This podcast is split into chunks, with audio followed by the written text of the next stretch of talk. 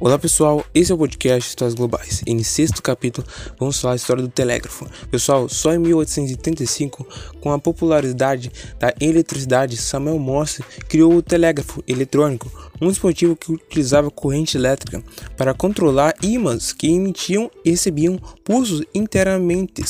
Samuel Morse, pessoal, recebeu a sua patente do telégrafo eletrônico em 1837 e logo viu que a sua criação se tornou popular em todo o mundo. Pessoal, o telégrafo foi inaugurado no Brasil em 1857, com a instalação da primeira linha telefônica entre Petrópolis e Praia da Saúde na cidade do Rio de Janeiro. Essa primeira linha tinha uma extensão de 50 km, sendo 15 km de cabos submersos da, no leito da Baía de Guanabara. Pessoal, a primeira ligação internacional por chamada submarina de, é, deu-se à iniciativa de Irineu Evangelista Souza.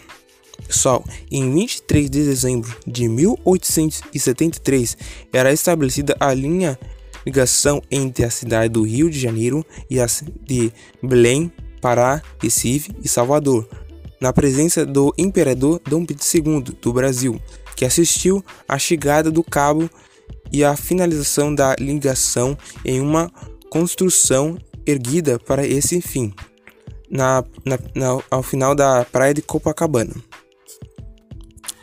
Pessoal, o telégrafo surgiria mais tarde enviando mensagem de voz, vez de fazer por cabos e fios. Agora, pessoal, eu vou reproduzir um áudio de um telégrafo eletrônico para você saber como é. Pessoal, agradeço por sua audiência. Esse foi o podcast Histórias Globais. Até a próxima.